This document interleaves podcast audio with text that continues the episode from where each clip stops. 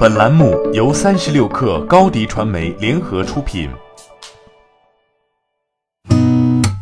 八点一刻，听互联网圈的新鲜事儿。今天是二零一九年十月二十八号，星期一。您好，我是金盛。首先来关注双十一。国家邮政局制定的二零一九年快递业务旺季服务保障工作方案指出，二零一九年快递业务旺季自十一月初至二零二零年春节前夕，共计八十五天。预计双十一、双十二、西方圣诞节以及二零二零年元旦和春节前的电商集中促销将带动业务量显著增长。其中，双十一期间，十一月十一号至十八号将出现旺季峰值。方案强调，今年双十一期间，行业日最高处理量和业务总量将再创历史新高。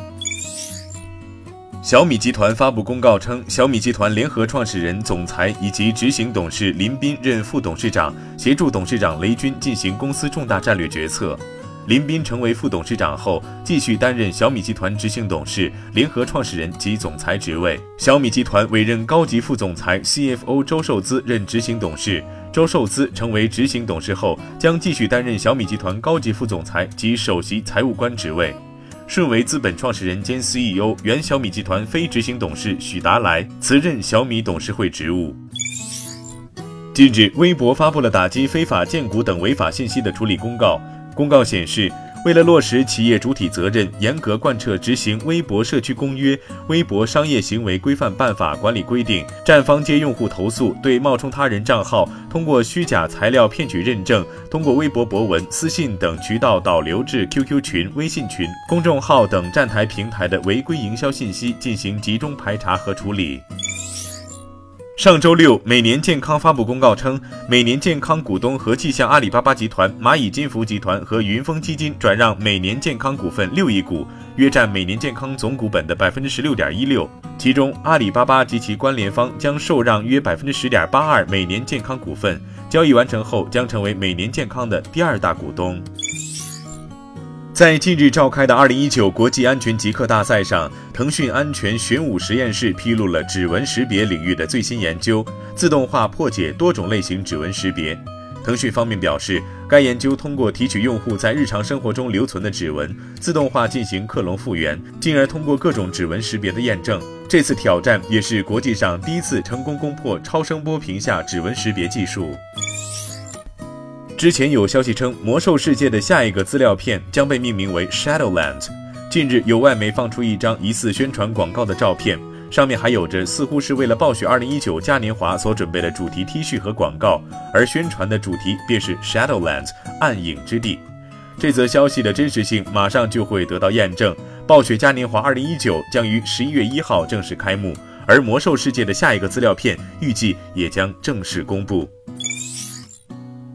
Facebook 宣布推出全新的 Facebook 新闻服务，将向用户展示个性化的新闻报道。Facebook 认为，经验丰富的记者制作的内容更加被人接受，所以 Facebook 新闻成立了一个团队来负责今日故事板块。这一团队拥有编辑独立性。八点一刻，今日言论，在昨天举办的三六零集团第七届员工集体婚礼上，周鸿祎在台上分享自己的经历时，谈到李国庆夫妇互撕事件时，表示深感痛心。周鸿祎表示，婚姻是一件难熬、需要忍耐的事情，要想家庭和睦，男人就得不拘小节，比如管钱这种小事就女人去管。同时，他也建议在场的各位三六零员工们，干大事者不拘小节。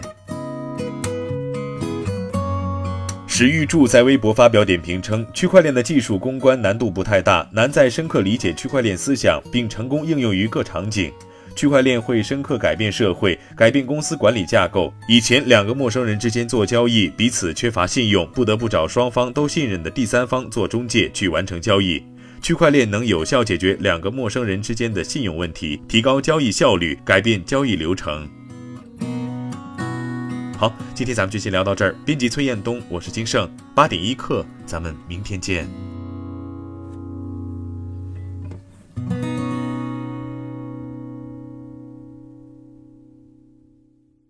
欢迎加入三十六氪官方社群，添加微信 baby 三十六氪 b a b y 三六 k r，获取独家商业资讯，听大咖讲风口，聊创业，和上万课友一起交流学习。